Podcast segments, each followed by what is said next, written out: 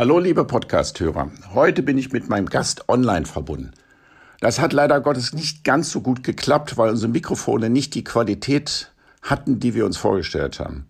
Das hat zum Abfall der Tonqualität geführt. Dafür möchte ich mich entschuldigen. Natürlich wird beim nächsten Podcast wieder in gewohnter Qualitätsstandard gesendet werden. Ich würde euch aber trotzdem bitten, einfach dran zu bleiben, weil ich diesmal wirklich einen speziellen und super Gast habe, nämlich Arne Anker, ein Sternekoch aus Norddeutschland und sein Weg von Norddeutschland über die Niederlande bis nach Berlin lohnt sich's wirklich anzuhören. Es ist eine geile Story.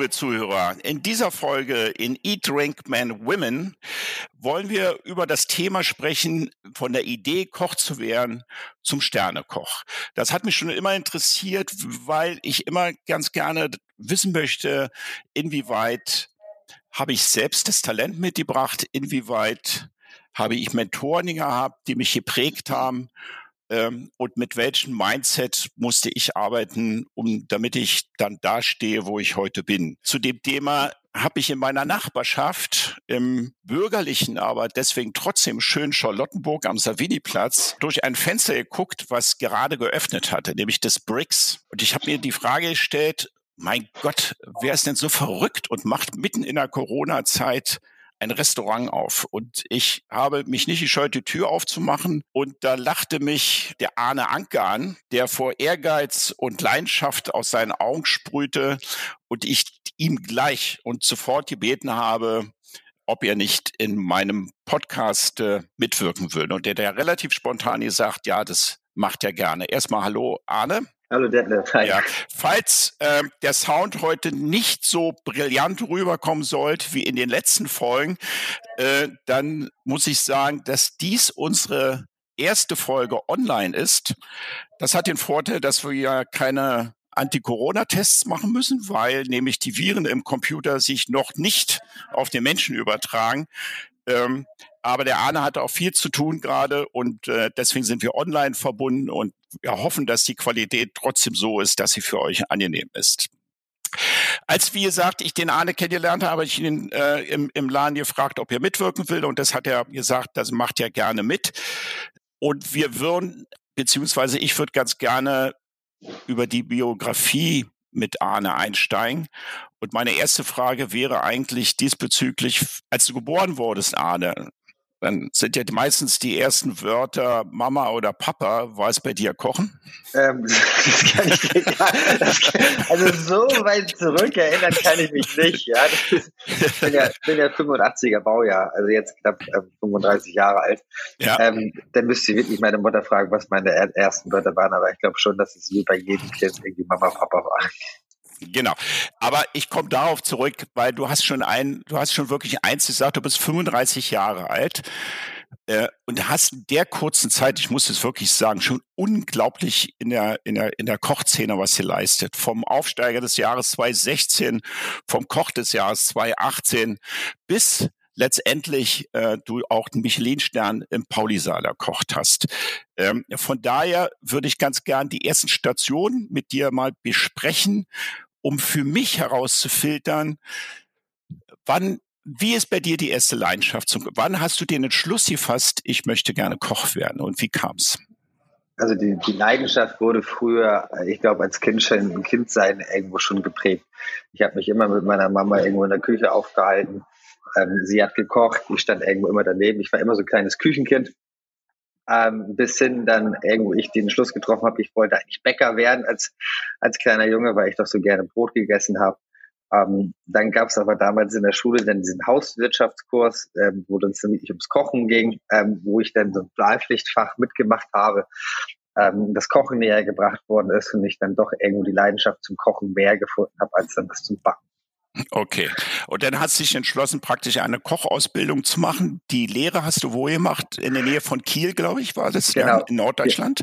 Genau, ich habe die, die Kochausbildung mit 17 angefangen. Ich habe meinen Realschulabschluss ähm, erledigt. Ähm, mit einer Arschbacke so ungefähr. Ähm, habe dann die, die Ausbildung mit 17,5 angefangen im alten Auf in Fischbergen.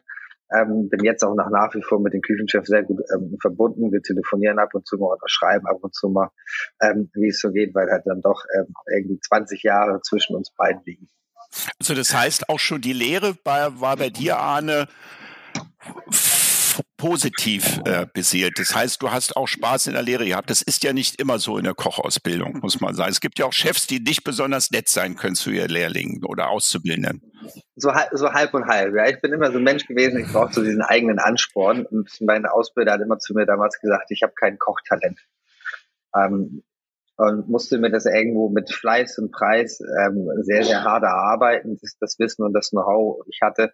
Ich hatte aber den Vorteil, ich hatte in meiner Ausbildung einen, einen Sous-Chef über mir, ähm, der beim Juan Amador in Fairhaus Munkmarsch damals gearbeitet hatte der schon die Sterne-Gastronomie kannte. Und ich muss ganz ehrlich gestehen, in der Ausbildung wusste ich nichts von Sterne-Gastronomie oder Sterne und Auszeichnungen. Das war alles komplett neue Welt für mich. Und ich hatte dann die Möglichkeit bei, beim Juan Amador nach dem, dritten Ausbildungsjahr von mir das Praktikum zu machen in Langen damals, wo ein Drei-Sterne-Restaurant in, in, der Nähe von Frankfurt. Und das hat dann irgendwo kulinarisch schon die, schon die Augen irgendwo geöffnet. Okay, da wusstest du zumindest die Messlatte, wo die Messlatte so liegen könnte. Genau. Du bist dann ins Töpferhaus gegangen, in der Nähe von Kiel, richtig? Genau, in die Nähe, ich bin ins Töpferhaus danach gegangen, in der Nähe von, von Kiel-Rendsburg, in Alt-Duvenstedt. Duvenstedt, genau. Genau, Alt-Duvenstedt ähm, und bin da ähm, Chef der Party gewesen unter Götz Rotacker. Ja, und genau. das war auch eine Station, wo dein Ehrgeiz beziehungsweise deine Leidenschaft zum Kochen auch weiter gefördert wurde. Es, ich glaube, ich glaube, jede einzelne Station oder jeder einzelne Küchenchef hat mich irgendwo weitergeprägt, gerade gerade in der Leidenschaft. Auch die Mitarbeiter, mit denen ich zusammengearbeitet habe. Ich habe da in der Patisserie gearbeitet, hab, hatte ähm, die Chefpatisseurin war vor beim Joachim Wissler ähm, die mit mir dann in der Patisserie gearbeitet hat. Und du lernst natürlich nicht nur menschlich, sondern auch kulinarisch ganz, ganz viel von diesen Leuten. Wie läuft es ab? Was ist Struktur? Was ist Geschmack? Ähm, Leidenschaft, ähm, Einsatzbereitschaft. Und da hat sich jede einzelne Station natürlich unheimlich prägend oder jeder einzelne Mensch auch. Das ist, weil das ist, ich finde es ganz wichtig, Anne, weil du sagst, bis dato haben sich, also wir, das sind ja gerade die ersten Stationen, aber die ersten Stationen bauen schon sehr stark aufeinander auf. Also jedes Mal, wo du sagst, mein Gott, hier habe ich wieder dazugelernt. Das war wieder eine Experience, die, die mich weitergebracht hat. Und gleichzeitig, aber da komme ich später auch nochmal drauf zu, weil du hast dich ja selbstständig gemacht vor relativ kurzer Zeit. Wie wichtig ist das Team und die Mitarbeiter, die einen umgeben? Aber das lass uns zu späteren Zeitpunkt besprechen besprechen. Ich würde auch gern zum späteren Zeitpunkt besprechen, dass ich äh, eine kleine Lüge mit meiner Frau gemacht habe, beziehungsweise ein bisschen angeben wollte und durch dich aufgeflogen bin. Aber da kommen wir auch noch später zu. von, von Töpferhaus bist du kurz, ich weiß nicht, willst du es kurz erwähnen, in die Meierei am Bürgerpark, ist in Bremen, glaube ich. Genau. War das da auch nochmal eine Steigerung?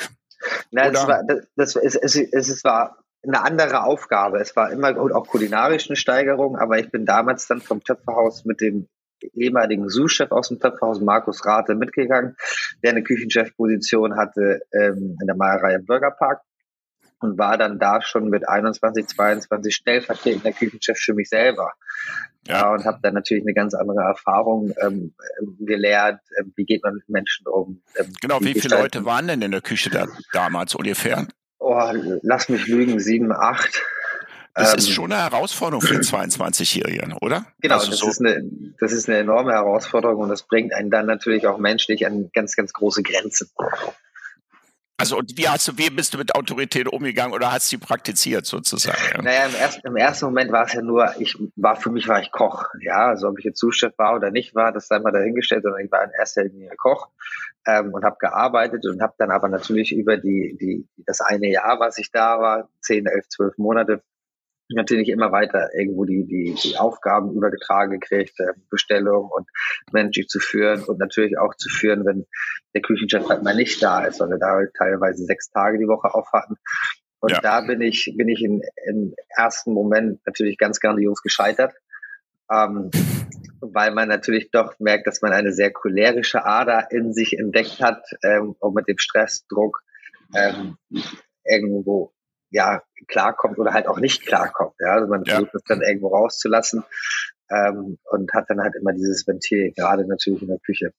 Ja, das ist, das ist allgemein bekannt. Ich kann es sagen, ich kannte mal einen Küchenchef aus London, der hat auch drei Sterne gekocht und die seine, viele seiner Kollegen haben Magentabletten gegessen, bevor sie zur Arbeit gegangen sind. Einfach zum Thema Kochen und Stress in der Küche. Auch da würde ich ganz gerne noch später drauf kommen, weil diese hohe Kunst des Kochens, jetzt mal unabhängig von der Sterneküche und was man täglich leisten muss, wird, glaube ich, wirklich, das kann ich immer wieder sagen, total unterschätzt. Und das ist ja eine praktische Kunst wie Dadaismus. Du musst jeden Tag wieder dein Kunstwerk auf den Teller bringen und das wird letztendlich endlich weggegessen.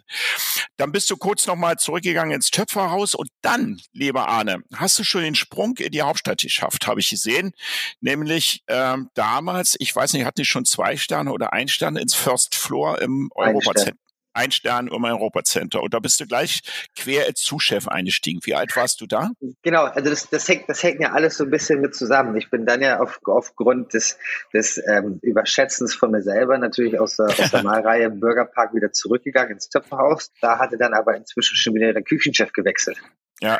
Ja, weil ich da oben noch sehr familiär verbunden war. Deswegen war der Weg zurück relativ, relativ naheliegend ja, um für mich selber auch wieder runterzukommen und den Ruhepol irgendwo zu finden.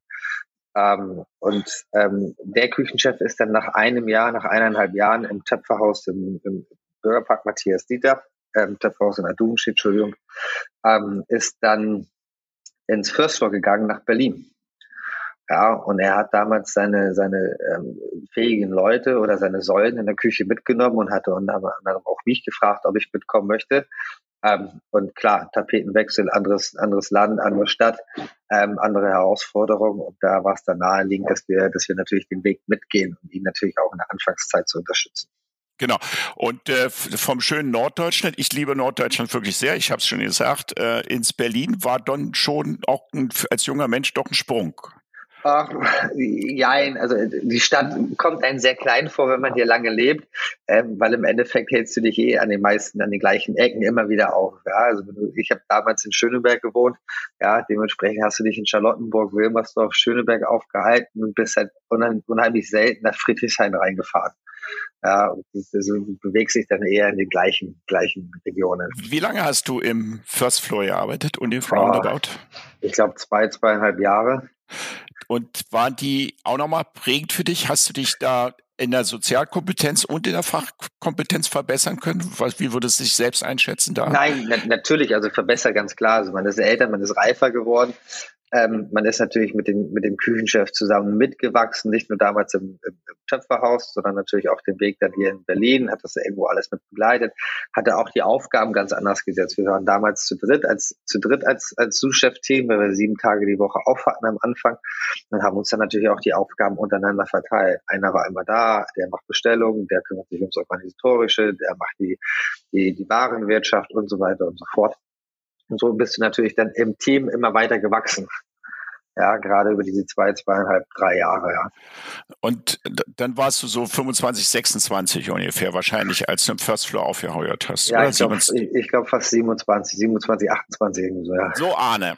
Und jetzt kommt ein Sprung, der hat mich vollkommen weggekickt, weil der hat mich ja vollkommen weggekickt, weil der Arne hat dann angefangen per Sergio Hermann, seines Zeichens Chef Drei-Sterne-Koch in den Niederlande, die, glaube ich, neunmal zu Nummer eins in die Niederlande gewählt worden ist und acht Jahre unter den 50 besten Chefs der Welt gekürt wurde. Das ist nun mal ja. ganz großes Kino. Also das ist ja wirklich ein Sprung.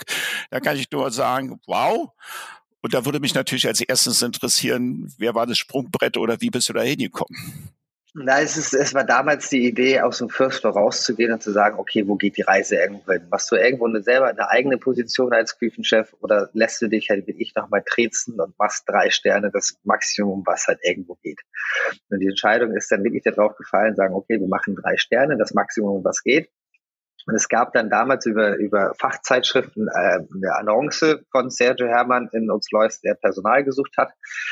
Und habe dann einfach auf Blau und uns meine E-Mail dahin geschrieben, dass ich da arbeiten möchte. So, Ach, Quatsch. Und, ja, ja, also ja. einfach einfach hingeschrieben per E-Mail. Ähm, habe natürlich keine Antwort gekriegt. Ähm, und da ich natürlich ein sehr penetranter Mensch bin, wenn ich was haben möchte, dann, dann arbeite ich dafür auch, habe ich dann wirklich ähm, vier Wochen gewartet, habe keine Antwort gekriegt und habe dann aber auch zwei Wochen lang jeden Tag angerufen. Ja, jeden Tag angerufen, ob er zu sprechen ist, weil ich eine Bewerbung und ich möchte jetzt arbeiten und Probe arbeiten und jetzt muss er mal, ob er im Haus ist und sowas. Also sie kannten mich dann auch schon per Telefon, so wurde ich dann damals auch begrüßt. Ah, du bist der, der immer angerufen hat. Okay. Ähm, aber habe dann irgendwann eine Nachricht zurückgekriegt von seinem Küchenchef Nick Brill, ähm, der dann gesagt hat, okay, du kannst gerne zum Probearbeiten kommen, dann und dann. So, ich bin dann aus dem, aus dem First Floor zum Probearbeiten hingefahren, ähm, habe die zwei Tage da irgendwo ähm, abgerissen, was total ähm, crazy von der von der Experience war, weil die Leute sind nicht ganz gemütlich durch die Küche gelaufen oder oder gegangen, sondern die sind halt gerannt und gesprintet. Ja, und ja. das will ich wirklich ähm, von Stunde eins bis Stunde Ende und das war immer voll. Das war Restaurant war drei Monate im Voraus ausgebucht. Wie gesagt, es hatte drei Sterne, es war unter den besten 50 der Welt über Jahre hinweg. Es war Platz eins in Holland. Es hatte als einziges Restaurant ähm, neben Marc Berat in Frankreich jemals geschafft, in Gourmet 20 von 20 Punkten ja, zu erkochen. Habe ich gelesen. Das, ja. das haben jeweils nur zwei Restaurants im laufenden Restaurant geschafft. Ähm, sonst niemand. Ähm, und für so einen Menschen natürlich dann irgendwo zu kochen, ähm, ist dann, glaube ich, nochmal irgendwo die Königsdisziplin.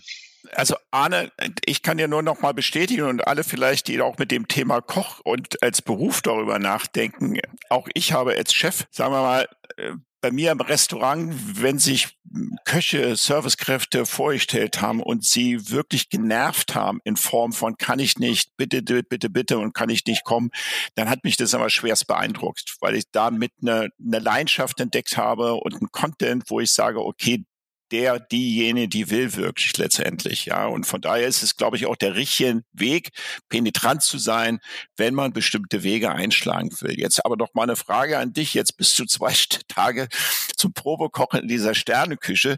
Hast du danach nicht gesagt, oh Gott, worauf habe ich mich, worauf habe ich mich hier eingelassen? Oder äh, wie ist dein Grundgefühl, als du weggingst? Hast du gesagt, yeah, das habe ich durchgehalten? Oder oh, oh, oh, was habe ich da aufgebaut?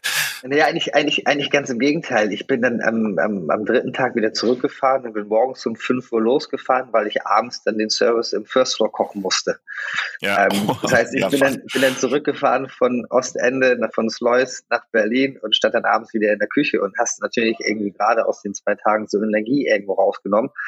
Ähm, das Restaurant war voll im, im, im First Floor und äh, normalerweise waren wir zu acht in der Küche. Ja, an dem Tag waren wir zu sechs und normalerweise kocht man dann zu zweit irgendwo auf dem Posten. Der eine macht Fisch, der eine macht Fleisch. Ja, und das, du warst halt so energiegeladen, dass du das an dem Tag irgendwo komplett alleine gekocht hast und dann standen sie zu dritt vorne am Pass und du hast es einfach nur ähm, gerockt. Ja, du, genau, du, du, hast es halt irgendwo einfach nur gerockt. So. Und da wurde einem irgendwo auch bewusst, wo es dann hieß, okay, ähm, das ist der nächste logische Schritt, irgendwo diesen Weg zu gehen, um, um die Erfahrung zu sammeln, ähm, um die Geschwindigkeit zu lernen, um die Struktur noch, noch mehr auszubilden, um auch selber für einen klar zu werden, okay, was möchte ich in den nächsten 10, 20, 30 Jahren irgendwo erreichen oder auch in den nächsten fünf Jahren. Ja, und wie kann ich dieses Ziel halt irgendwo auch erreichen? Und das war dann einfach der logische Schritt. Ich meine, äh, wenn man schon in drei Sterne sich sich ähm, durchführen lässt, dann wirklich das Maximum vom Maximum und dann wirklich zum äh, Besten der Besten.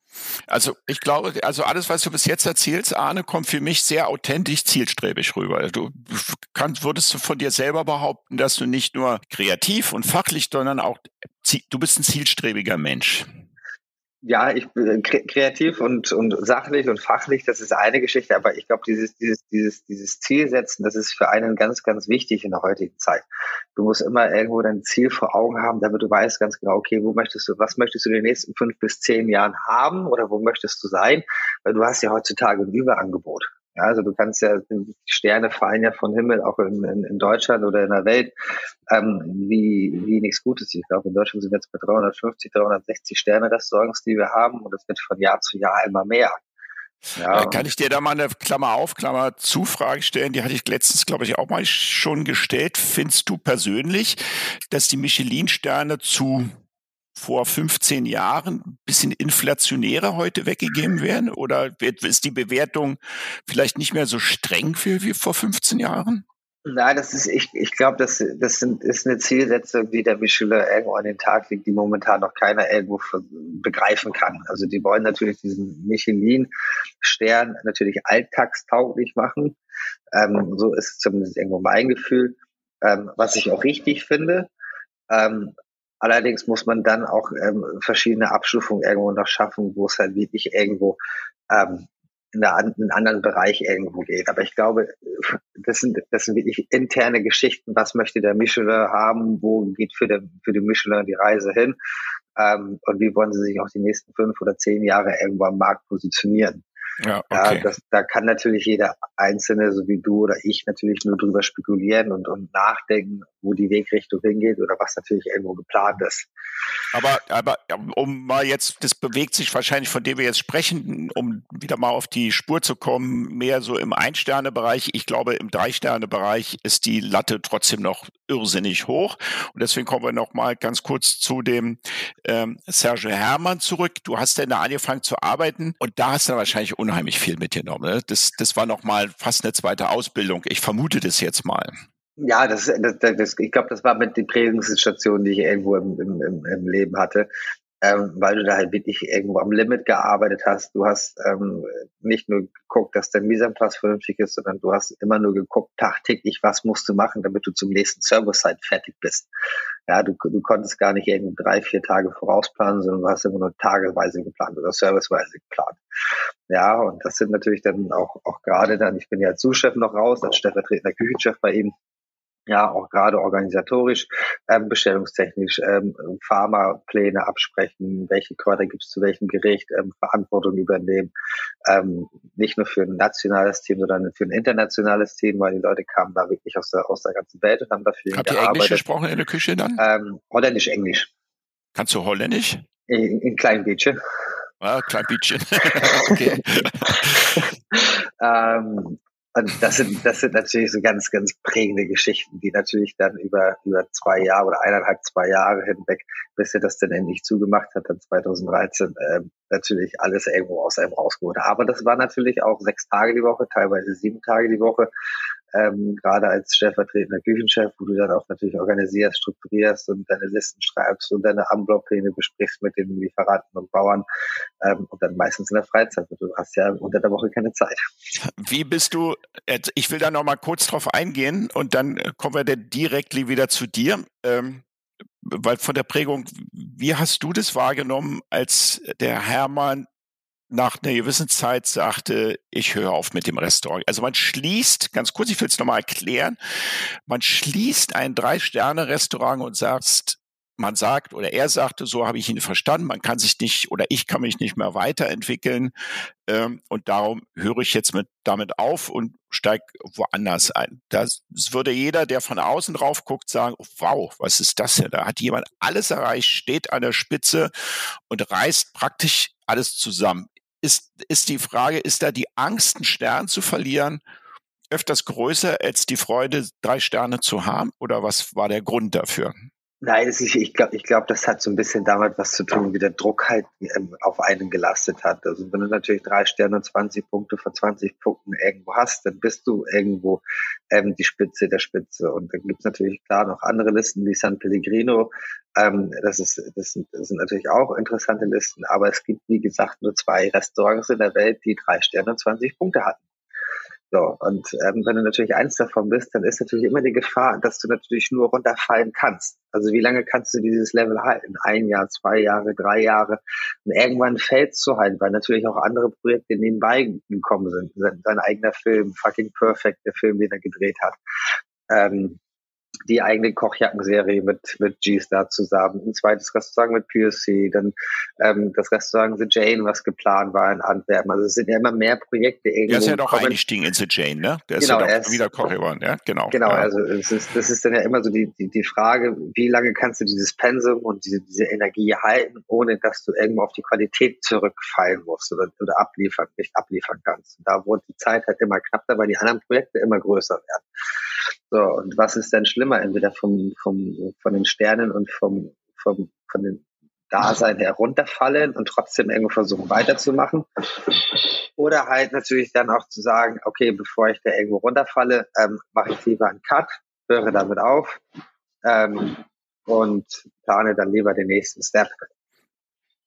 Also du konntest es geistig und emotional nachvollziehen und sogar unterschreiben. Also du ja, hast es. Wir, wir, wussten, wir wussten das ja alle ein bisschen vor, bevor das offiziell bekannt gegeben hat.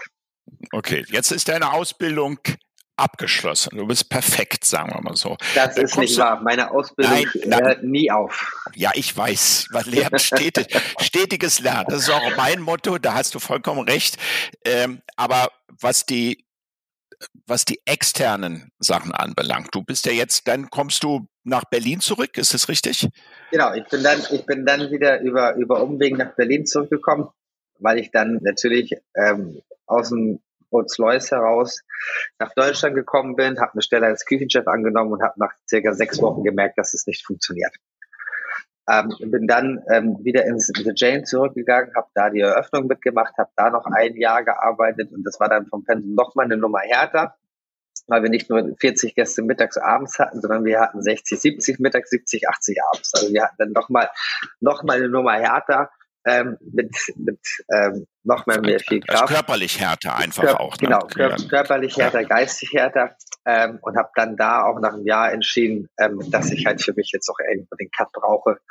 Ähm, hab dann ist man denn nach einem Jahr ausgebrannt, Arne? Eigentlich nach, also weil ich kenne das auch, ich, mir haben das viele erzählt, weißt du, ich weiß, was ist. Also die, die manche wissen das eigentlich nicht, dass wenn man in der Tisch steht, Mittagsmenü, Abendsmenü, ein Jahr, sechs Tage, sieben Tage, zehn Stunden, zwölf Stunden, manchmal 13 Stunden mit sauber machen und allem drum und dran, das, das, das nach einem Jahr ist man doch ausgelaucht. Also das mal, da kann man ja ausfringen.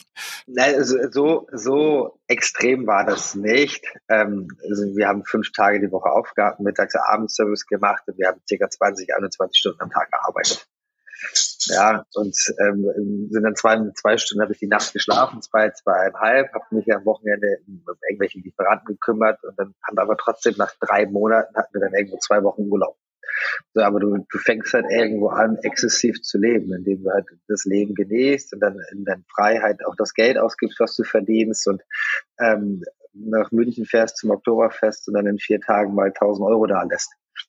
So, also du, du, du nimmst das Leben ganz anders wahr als, als, als natürlich vorher. Aber das ist, war natürlich auch eine Zeit, ähm, die man nicht zurückhaben möchte. Ja, weil es so extrem war. Also so extrem ja, war es nicht, sagtest du gerade, ich habe schon dabei gedacht, ich fand es schon ziemlich extrem, ja. Also da müssen wir doch mal intern reden, was du denn als extrem empfindest. Da kann ich wahrscheinlich auch noch ein bisschen was draufpacken. Ja. 23 sind extrem, 23 Stunden arbeiten. Das ja, verstehe. Zu mir hat meine Freundin gesagt, wer länger als drei Stunden schläft am Tag, hat Angst vom Leben. Ja, das war eine Hamburgerin.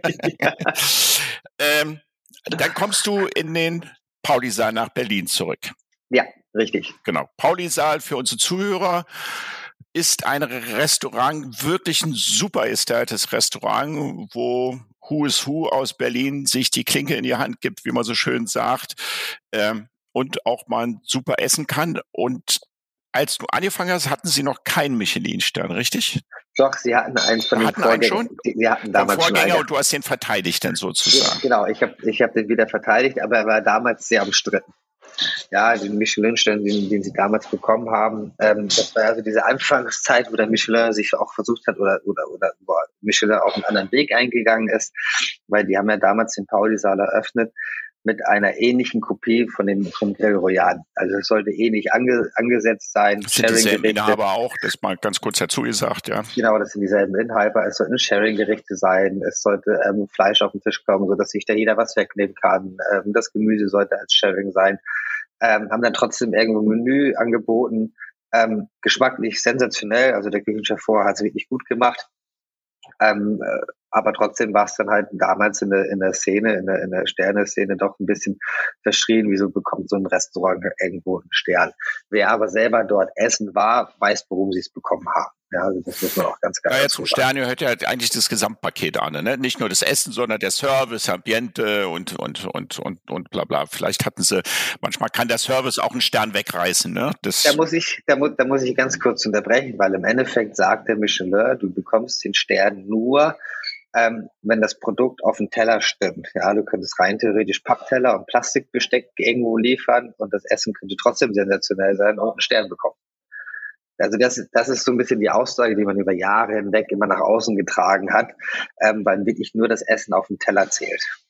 Deswegen Aber, haben in Hong, deswegen haben in Hongkong Imbisse einen Michelin-Stern? Ja, ja, ja, genau. Also es geht halt wirklich nur ums, ums reine Essen, was auf dem Teller drauf ist. Okay. Und du hast den Stern verteidigt im Pauli-Saal und, und warst dann auch schon gute vier Jahre da. Genau, ich bin 2015 hingegangen, haben erfolgreich den, den Stern von dem Vorgänger übernommen und verteidigt und neu erkocht äh, und habe den dann erfolgreich vier Jahre irgendwo gehalten. Ja. Sehr erfolgreich, weil ich, ich war in der Zeit nicht im Pauli-Saal, muss ich sagen. Schäm ähm, Ja, ich war davor zwei, dreimal, aber anyway, lass uns da, da jetzt nicht drüber reden. Und ähm, äh, aber ich habe viel gehört, dass also wirklich viele meiner Bekannte gesagt haben, du musst unbedingt wieder ins, im Paulisaal gehen, weil das ist echt großes Kino, was da gerade passiert.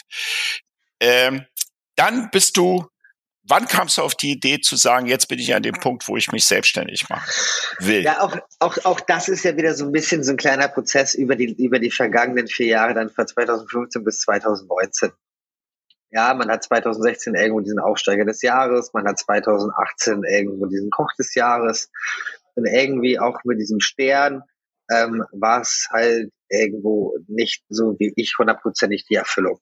Ja, hat, man hat immer irgendwo für Auszeichnungen gekocht und man hat immer Auszeichnungen irgendwo angestrebt. Und man hat eigentlich, eigentlich fing die Planung mit dem eigenen Restaurant 2016, 2017 an, weil ich natürlich auch ein wissbegieriger Mensch bin ja, möchte ich mir natürlich auch immer nichts, nichts, nichts vorsagen lassen, sondern ich versuche immer die ganze Materie für mich selber irgendwo zu versuchen zu verstehen. Was ist die Full Course? Wie wird sie gerechnet? Ähm, wie viel Umsatz muss man machen? Was hängt an dem Personal dran? Also diese ganze Hintergrundinformation habe ich mir dann über die, über die vergangenen vier Jahre von 2015 bis 2019 irgendwo versucht anzueignen, um natürlich auch diesen Prozess eines, eines Küchenchefs und eines Restaurants besser zu verstehen. Und mittendrin gab es dann irgendwo 2017 die, die, die Idee, irgendwo das eigene Restaurant Restaurant anfangen aufzubauen. Aber war das die, ich, ich grätsch da mal zwischen, äh, Arne, war das die Idee, wenn ich ein Restaurant aufmache, dann bin ich mein eigener Chef oder dem Stichwort Freiheit und Kreativität. Oder wenn ich mein eigenes Restaurant aufmache, werde ich unterm Strich auch deutlich mehr Geld verdienen. Ähm, weil eigentlich ist ja Pauli Saal, das ist ja schon ein renommiertes Restaurant. Man hat sein Auskommen, man hat seinen Urlaub, man hat sein Team. Man könnte jetzt sagen, man hat seinen Michelin-Stern. Das ist ein, ich sage das jetzt mal, ein schöner Arbeitsplatz. Warum macht man sich jetzt im Stress dann auch in so jungen Jahren zu sagen, diesen Sprung will ich machen? Naja, aber auch, auch im, auch im Pauli-Saal hatten wir natürlich fünf Tage die Woche auf, mittags und abends, aber auch da habe ich natürlich sechs oder sieben Tage natürlich teilweise gearbeitet. Ja, und du glaubst, es wird besser in der Selbstständigkeit? Ich kann das anders strukturieren. Ja, okay. Ja, also ich kann, ich habe, ich schaffe mir natürlich in der Selbstständigkeit ein Team drumherum, dass ich nicht auf dem Sonntag oder auf dem Montag arbeiten muss. So, also das ist, ist eine andere Partie. Ähm, aber dieser, dieser Weg ist natürlich irgendwo dadurch entstanden, wo ich gesagt habe, natürlich, also ich arbeite viel und ich bin dafür irgendwo viel bereit, irgendwo zu, zu leisten. Nichtsdestotrotz muss immer alles irgendwo noch mal von Leuten gegengeprüft werden. Ist es in Ordnung? Kann man die Wegrichtung gehen? Ähm, kann man ähm, ähm, marketingtechnisch das so machen? Wie stellt man irgendwo das Restaurant auf? Und um da natürlich dann auch gepaart mit den Auszeichnungen irgendwo weiterzukommen für sich, dann ähm, kam natürlich die Überlegung zu sagen, okay, ist es mir wert, noch mehr Auszeichnungen zu bekommen, noch mehr Sterne, vielleicht einen zweiten Stern zu bekommen, vielleicht 17, 18, 19 Punkte im Gumeo, ähm, oder auch, auch drei, vier, fünf Fs irgendwo zu bekommen, oder ist es halt ähm, nicht an der Fs sind immer ein Feinschmecker, ne? Genau, also, Fs genau. Für Leute, die es halt nicht wissen, ja, ja. Genau, Entschuldigung. Ähm, oder ist es an der Zeit, irgendwas komplett anderes zu machen, zu sagen, okay, also ich, ich plane jetzt nicht nur mein kulinarisches Leben ein bisschen neu, sondern versuche auch in meinem kleinen Mikrokosmos was Neues zu gestalten. Weil alles, was du irgendwo an modernen oder innovativen Ideen gehabt hast, um die Gastronomie in kleinem für sich selber einmal ein bisschen attraktiver zu machen und für die Leute, die mit einem zusammenarbeiten, ähm, war natürlich in, in solchen Restaurants immer schwer umsetzbar, weil du natürlich ähm, die, die, die Planung hast, ähm, was macht das andere Restaurant machen, was muss das andere, äh, wie, wie kann der Geschäftsführer das irgendwo aufnehmen, was musst du dort irgendwo gestalten. Und dann hat es immer diese Absicherung, aber auch die, das, das Gespräch, dass die Leute halt irgendwo nachfragen, was darf man das so machen, können wir das so machen, wo gibt es die Möglichkeiten. Und aus diesem Trott wollte ich so ein bisschen ausbrechen. Habe ich verstanden. Ähm, ich kann es vorweg mal nehmen, also ich nehme es mal vorweg, ich komme dann aber noch mal speziell dazu, was du aktuell im Brix kochst, ist Sterneniveau. Ja, das heißt ja, früher waren die Sterne-Restaurants ja immer oder meistens in Hotels angesiedelt. Und in den letzten fünf, sechs, sieben Jahren, gerade in Berlin, gibt es immer mehr private, also nicht in Hotel angegliederte Sterne-Restaurants.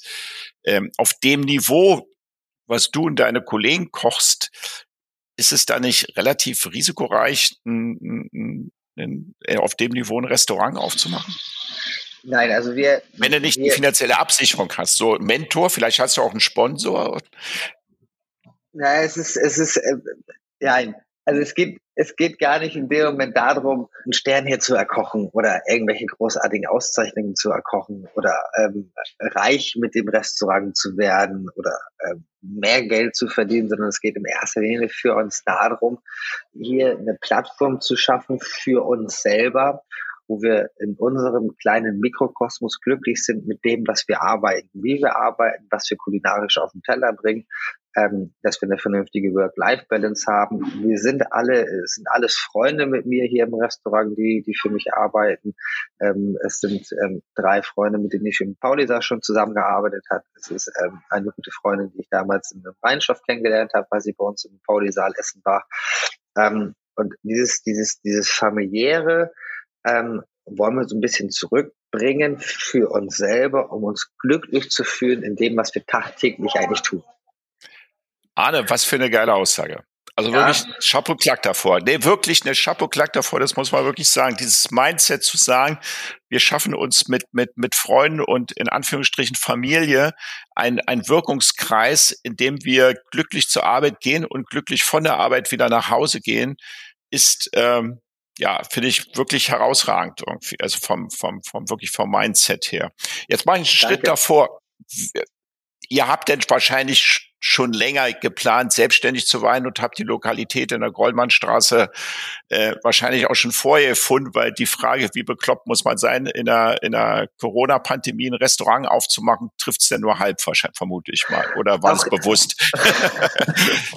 naja, auch, auch, auch, auch das ist, ist, ist keine eine kurze Geschichte, weil natürlich ähm, man plant sich irgendwo drei Jahre lang selbstständig zu machen, drei, dreieinhalb Jahre, man erörtert das alles, man schafft sich die, die Hintergrundinformationen, man spricht mit Banken, man sucht sich irgendwo Restaurantflächen, ähm, die für einen irgendwo interessant sind. Ich habe, glaube ich, allein 2019 bis 2020, ich bin ja im, im April aus dem Paulital ausgeschieden, 2019, und habe dann irgendwo bis, bis ähm, September 2020 irgendwo auch gebraucht, dann hier die Örtlichkeit zu finden. Man hat sich verschiedene Restaurants angeguckt, man war mit verschiedenen Gastronomen irgendwo im Gespräch, die Firmen gründen wollten, die ähm, ähm, Konzepte geschrieben haben wollten. Ähm, war dann auch mit einem ähm, sehr nah verbandelt im, im, im Januar, Februar, März ähm, 2020, ähm, wo wir, wo wir verschiedene Restaurantprojekte irgendwo geplant haben.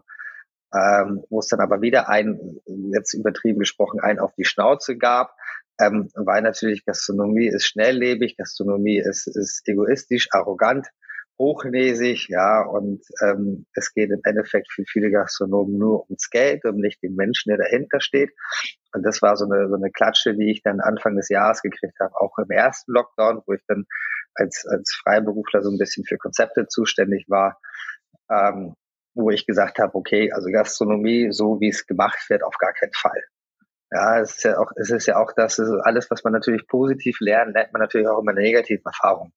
Ja, diese 20, 21 Stunden zu arbeiten, das ist eine tolle Erfahrung, weil man es mal gemacht haben muss.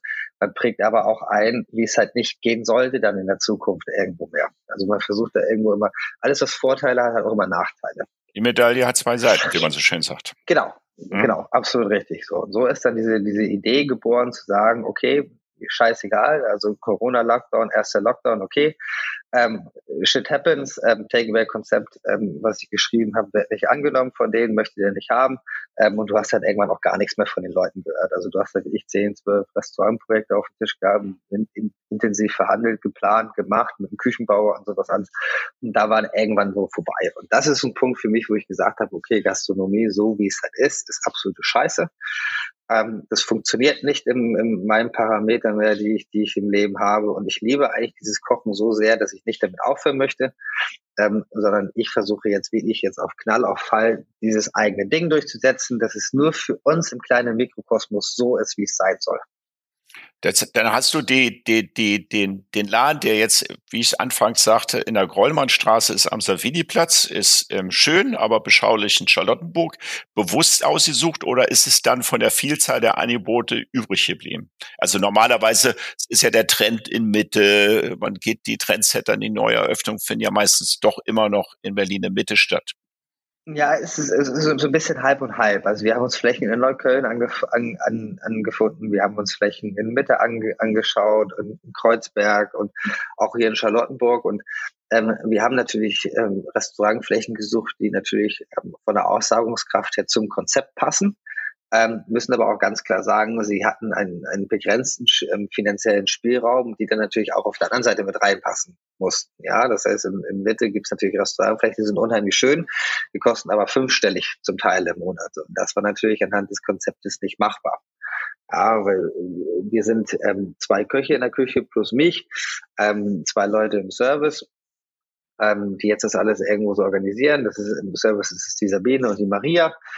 Ähm, in der Wie viele Sitzplätze habt ihr im Laden jetzt? Ähm, wir sind, je nachdem, also wenn Corona nicht mehr existieren würde. Wenn Corona nicht mehr existiert, genau. Könnten wir so zwischen 30 und 40 Gäste hier auf einmal ins Restaurant platzieren bei einer optimalen Auslastung. So, und durch, durch Corona ist natürlich diese ganze Idee entstanden, dass wir gesagt haben, okay, ähm, diese 30, 40 Sitzplätze wollen wir gar nicht machen ähm, sondern wir splitten das auf zwei Services, auf zwei Schichten, wo wir 15 bis 20 Gäste irgendwo bewerten. Ja, und die, die haben dann wirklich auch, also es hängt natürlich klar von den Corona-Bestimmungen ab, wie es natürlich, natürlich nach dem Lockdown, wenn er denn irgendwie 2025 kommt, der Lockdown-Ausstieg. ich sag da mal jetzt nichts zu. ja, ähm, wie wir das natürlich denn, was für Richtlinien wir irgendwo haben, haben wir planen momentan mit Doppelseating 15 bis 20 Gäste maximal und dann wirklich, ähm, es gibt einen Viergang, es gibt einen Wobei, Anne, ich, ich grätsch da noch mal ganz kurz rein. Gerne, ja. Das wollen wir noch mal ganz kurz aufmachen. Also äh, alle sagen ja Test, Test, Test, Test. Ja, und ich weiß, meine Frau hat eine Apotheke, die ist aus der pharmazeutischen Richtung. Man kriegt die Schnelltests ja zu kaufen. Aus meiner Sicht, äh, natürlich kann man im Club jetzt nicht mit Schnelltests anfangen, aber gerade in so einem Restaurant, wie du das hast, mit 40, 50 Sitzplätzen, würde ich glaube, es technisch echt gut funktionieren, wenn man zehn Minuten früher kommt, einen Schnelltest macht und dann ist man Corona-negativ und dann kann man entspannt bei euch sitzen und essen. Da kann man aus meiner Empfindung heraus auch 40 Leute haben. Aber lass uns sind, uns durchimpfen. Das sind, das sind, alles, das sind alles Entscheidungen, die politisch irgendwo geregelt werden. Genau. Ähm, äh, was, man kann da nichts Großartiges zu sagen. Also ja. man guckt sich diesen ganzen Spielkram an und ähm, ich glaube, jede Partei denkt sich momentan so ihren Teil. Gegenteil, genau. Arne, jetzt kommen wir mal zu dem Teil, warum ich meine Frau belogen habe und wegen dir aufgeflogen bin. Also, ich sag's mal so, wie es ist. Ich bin nicht ein Freund von Fine Dining Takeaway. Ja, weil ich habt echt schlechte Erfahrungen gemacht im Takeaway-Bereich, weil es meistens kalt und irgendwie die Produkte sind dann nicht mehr so toll auf dem Teller. Ähm, nichtsdestotrotz habe ich gesagt, bevor wir uns zu diesem Podcast verabredet haben, nehme ich ein zwei Menüs, A3 Gänge, bestelle ich bei dir und mach meiner Frau einen schönen Abend und werde sagen, Schatz, für dich habe ich heute mal ganz besonders gekocht und ähm, weil wir das in diesen Tüten hatten etc. Es wird ja alles in vakuumierten Tüten gemacht und so und habe das zubereitet und während ich schon gekostet habe, habe ich mir gedacht, mein Gott, was für eine scheiß hohe Qualität ist das denn? Das glaubt mir meine Frau überhaupt nicht. Das ist ja, Quatsch, ohne Witz. Äh, worauf ich zurückkommen will, ist Anne, das war, ähm, und ich lobe jetzt nicht wirklich über ein Klee. Also dieses Takeaway-Menü war Sternebereich. Also wir sind wirklich im Sterne. Ich, ich, mich hat's von den Socken gehauen, wie, wie die, wie die Stimmung zwischen Säure und alles, was zum guten Menü dazu gehört, gestimmt hat. War, war wirklich erste Sahne. Und ich habe es, glaube ich, schon vier, fünf auch den Chef vom Flughafen Leuten empfohlen. Holt euch bitte Takeaway, unterstützt den Ana dir im Brix. Das also ganz großes Kino, habt ihr wirklich gut hinbekommen. Ja, wobei es, ich will es ich will's noch mal ähm, ergänzen. Ich saß ja mit meiner Frau am Tisch. Wir haben das Menü genossen beim schönen Wein. Und während wir genossen haben und froh waren, dass wir so gut essen konnten, kam natürlich auch gleichzeitig so eine kleine Melancholie auf unter dem Stichwort, mein Gott, das würden wir natürlich ganz gerne jetzt lieber im Restaurant machen, die Atmosphäre, die Gäste dem Koch in die Augen gucken, sagen, wow, danke für den schönen Abend oder den Sommelier danken, dass er uns einen tollen begleitenden Wein ausgesucht hat. Das alles hat gefehlt und hat uns dann zum, zum Schluss so ein bisschen melancholisch gemacht. Aber nichtsdestotrotz war es einfach wirklich großes Kino, was du da abgeliefert oder was dein Team abgeliefert hat sozusagen. Danke, das ist, das ist, das ist ja genau die Emotion, die wir, die wir irgendwo wachrufen wollen. Ja, wir haben uns, wir haben uns ja, als wir uns dann wie ich im, im Juli, August ähm, zusammen telefoniert haben mit den Leuten und zusammengesprochen haben, dass es dann wirklich auch das Go gibt zum 1.11. Natürlich auch schon mit dem Szenario auseinandergesetzt, ja, gerade auch von der Service-Seite, wie kann man die Getränke aufbauen, die Ableitungen aufbauen mit Sabine und Maria oder wie kann man das küchentechnisch aufbauen mit Patrick und Norman.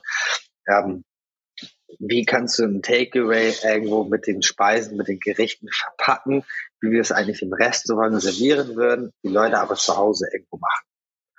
Ja, und haben da wirklich irgendwo intensiv ähm, zusammengesprochen, weil wir sind ja nicht ganz blöd gewissen. Also wir wussten ja, dass irgendwo ein Lockdown kommen wird.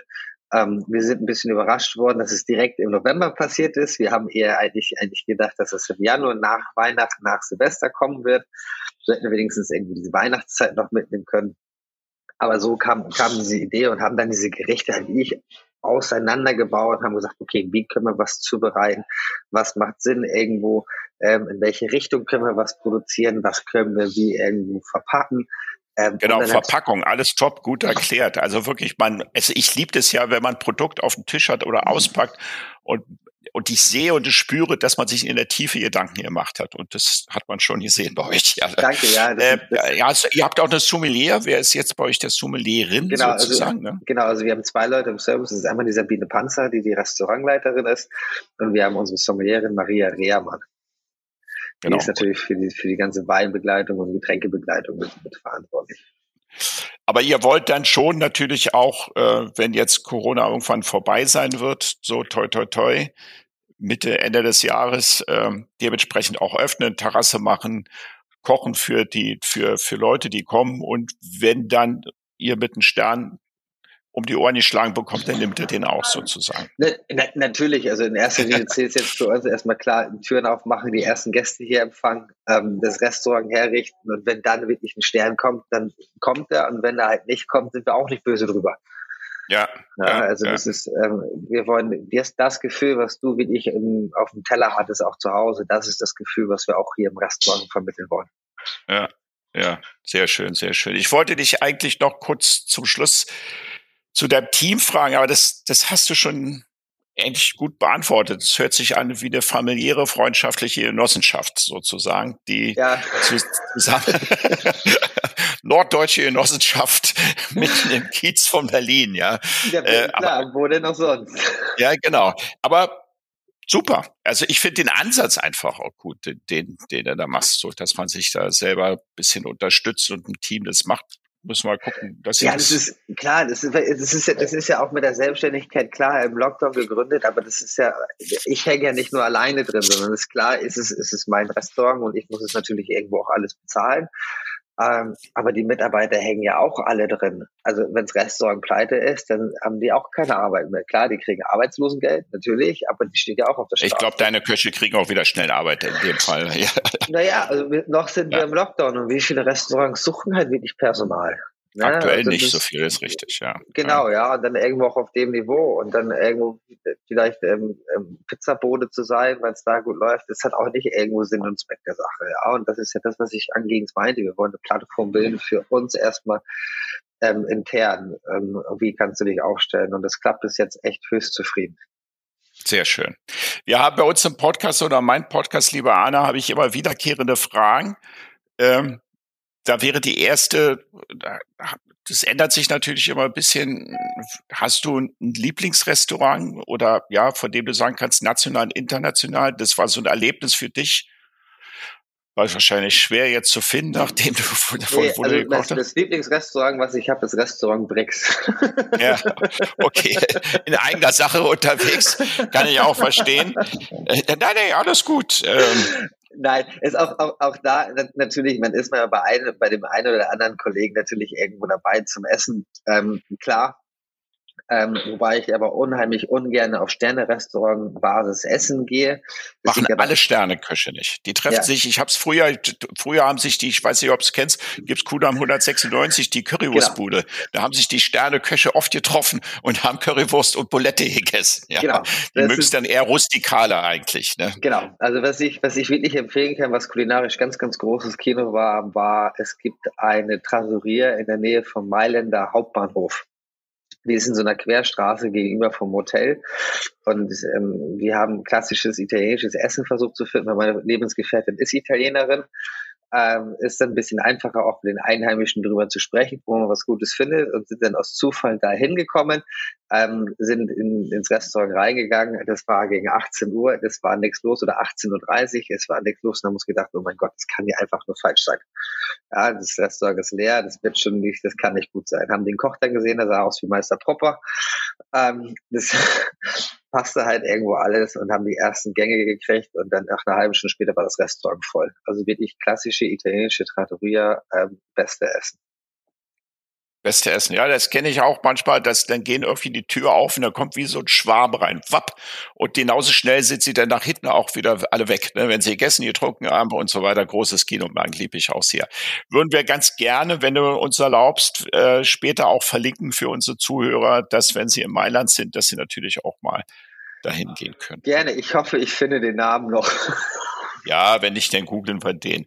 Und dann als zweites wäre das ganz schön, ob du für unsere Zuhörer auch so ein nicht so ein kompliziertes Rezept verlinken könntest, was sie unten mit reinnehmen könnten, das, dass sie nachkochen könnten? Ja, ich kann dir, ich kann dir ein Rezept geben von ähm, Kartoffel oder schon von Kartoffeljochis mit ähm, Kirschtomaten super. und Papa. Ja, super. Geil. Das werde ich gleich als erstes nachgucken. Ja. Und die letzte Frage, die immer wieder Kinder erfahren, hast du auch ein Erlebnis, oder äh, anders gefragt, gibt's für dich so ein No-Go in der Gastronomie, wenn du essen gehst oder da hast du ein schlechtes Erlebnis gehabt oder ein No-Go, von dem du sagst, wenn das passiert, whoop, dann bin ich kurz davor aufzustehen und zu gehen. Ja, ich, ich glaube, sowas, sowas gibt es immer mal wieder. Also für mich ist es, ähm, ich übe, ich übe ähm, gerne Lob aus, wenn ich essen gehe ähm, sage aber auch, wenn es mir nicht, nicht schmeckt oder wenn's mir, wenn mir irgendwelche Sachen Bestandteile nicht geschmeckt. Und wenn man dann mit Arroganz und Hochnäsigkeit mir gegenübersteht, dann, ähm, dann passt das nicht. Also es muss immer irgendwo auf einer Augenhöhe sein. Also meistens hast du deine Erfahrung mit, mit einem schlechteren Service als mit einem schlechteren Essen gemacht. Ja, also auch der, auch der Koch kann hochnäsig und arrogant einem, einem gegenüber Ja, aber den trifft ja. man ja dann nicht so sehr in der Gastronomie. Ne? Ich weiß schon, was du meinst. Ja, eher, eher selten. Aber es muss, es muss halt alles irgendwo auf Augenhöhe Höhe passieren. Also aber ja. sonst großartig schlechte Ergebnisse oder Erfahrungen habe ich eigentlich wenig gemacht. Ich schon aber wahrscheinlich habe ich sie mir besser gemerkt. Ja. Kann man mal nach, bin ja auch vielleicht ein paar Takte älter schon. Ja. Anne, äh, ich bin echt froh, und das meine ich wirklich, dass ich dich in unserer Nachbarschaft habe, weil wir wohnen in der Bleibtreustraße. Das ist eine wirkliche Bereicherung in unserem Kiez. Wir haben viele gute Restaurants gegenüber. Es ist ein sehr schöner Italiener übrigens, falls du da noch nicht essen warst, gegenüber in der Bleibtreustraße 4. Top Italiener, wirklich top, kann ich nur empfehlen. Hab jetzt den Namen vergessen, sonst würde ich ihn auch sagen. Ähm, ich finde dein Konzept gut, ich finde deine Einstellung gut, wie man Team Spirit oder wie man mit seiner Mitarbeiter umgeht. Ich bin ziemlich sicher, dass dein Konzept sehr, sehr, sehr erfolgreich sein wird in Charlottenburg. Habt ihr so einen Plan für die nächsten fünf Jahre? Was ist dein Ziel? Du bist jetzt 35. Wo willst du stehen mit 40, 45, wenn du zwei Kinder hast? Ähm, dass ich so viel Geld verdiene, dass ich den Kredit tilgen kann. ja, aber oder also gibt's hast du jetzt so also vom Stern her ist es jetzt nicht mehr. Du willst hätte ich sagen, ich muss zu den 50 Top besten. Also es gibt jetzt so ein Anspruchsdenken mal, sondern Nein, Nein, ich hab, was ich rausgehört habe, dass du halt dein, eine runde Sache machen willst und alles, was kommt, kommt, aber wenn es nicht genau. kommt, ist auch nicht so schlimm sozusagen. Genau, also es ist, es ist kein, keine, keine Priorität, dass wir einen Stern bekommen hier oder irgendwelche Auszeichnungen. Wenn sie wirklich kommen, dann kommen sie gerne. Wir sind ja auch schon Koch des Monats geworden im Feinschmecker. Ähm, sowas nehmen wir natürlich unheimlich gerne an und, und freuen uns natürlich auch jede um jede Auszeichnung. Es gibt uns natürlich auch Ansporn, dass wir natürlich auf dem wichtigen Weg natürlich sind.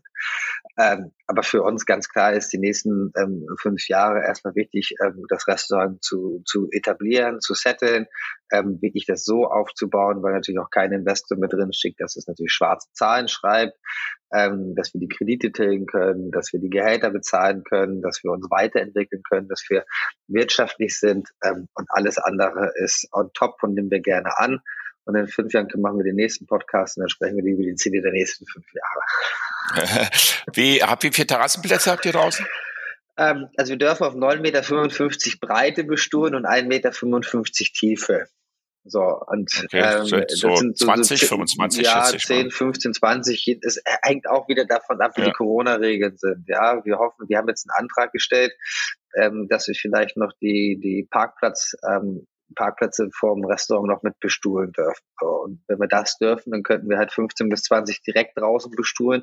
Und das wäre für uns das Beste, was passieren kann. Ich wollte es nur noch mal kurz erwähnen, weil ich glaube, dass in unserer heutigen Zeit jetzt mal wirklich unabhängig von Corona auch eine Gastronomie sich echt schwer tut, wenn sie nur Innenplätze hat, weil just in dem Moment, wo die Sonne kommt, muss man mindestens ein Drittel der Plätze, die man drin hat, auch draußen auch als Terrasse zur Verfügung stellen, sonst wird es wirklich schwierig. Vielleicht wir Berliner sitzen einfach nur gerne draußen, wenn die Sonne Aber ich, ich kann es auch verstehen. Die, die Sonne scheint heute, wir haben 21 Grad. Ähm, wir saßen auch schon, haben den ersten Kaffee draußen getrunken und haben die Spülüle mit rausgenommen und uns dann hingesetzt für fünf Minuten und gesagt, so, okay, gut, das müssen wir tun. Okay. Arne, ich danke dir fürs Gespräch. Das war wirklich geil. Ich bin froh, dass du bei mir warst. Du bist echt ein geiler Typ, weil du so zielstrebig und voller Leidenschaft und trotzdem eine runde Sache probierst zu machen, zu kreieren. Ähm, hat mich sehr beeindruckt. Und ähm, ja, wir wohnen in einer Nachbarschaft, wo es nicht darum herum kommt, mich pausenlos auf deiner Terrasse bedienen zu müssen, beziehungsweise bekochen zu, müssen, bekochen zu müssen. In diesem Sinne, liebe Zuhörer, ich kann es nur noch mal sagen, das Brix in der Grollmannstraße wird äh, ein kleines oder auch großes Highlight in Charlottenburg und Berlin werden. Würde es jedem empfehlen, da mal einmal hinzugehen. Und in der Zeit, wo Corona ist, wie ich schon erwähnt habe, kann man da auch gute Takeaway-Menüs mitnehmen. In diesem Sinne freue ich mich bis zum nächsten Podcast. Dankeschön. Danke, danke, dass ich dabei sein durfte.